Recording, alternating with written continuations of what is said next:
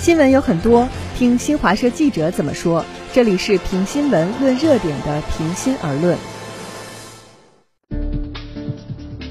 美国媒体发布的全球抗疫排名曾一度将美国列为抗疫全球第一。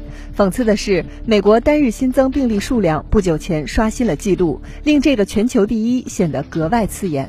对此，新华社记者有何观点？一起来听。好的，主持人。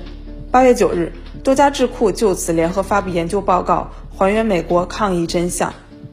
美国坐拥一流的公共卫生资源，全球领先医疗队伍和体系。疫情应对效果却堪称灾难，迄今累计报告病例超三千五百五十三万，死亡超六十一万例，均居世界第一。称它是全球抗疫第一失败国，似乎更为妥帖。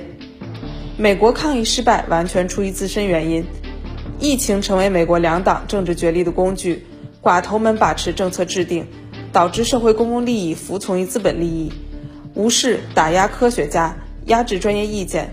做事一个个抗疫黄金窗口期白白流失，混招频出的背后是某些政客对基本人权的漠视，在他们眼中，政治利益远高于美国人民的生命健康，宁救股市不救人命，成为美国社会在疫情中的真实写照。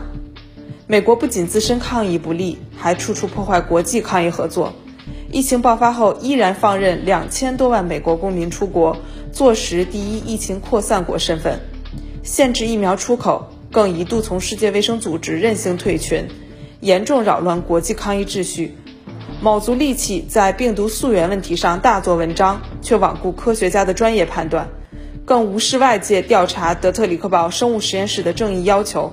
美式双标一次次拉低下限。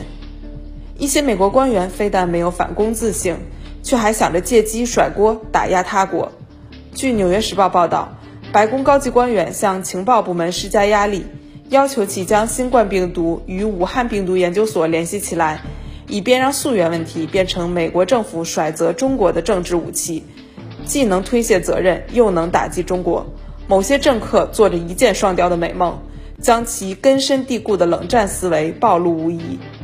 美国在应对疫情方面确实创下了多个第一：全球第一抗疫失败国。全球第一政治甩锅国，全球第一虚假信息国等等，非但不以为耻，却以抗疫全球第一自居，实在是开国际玩笑。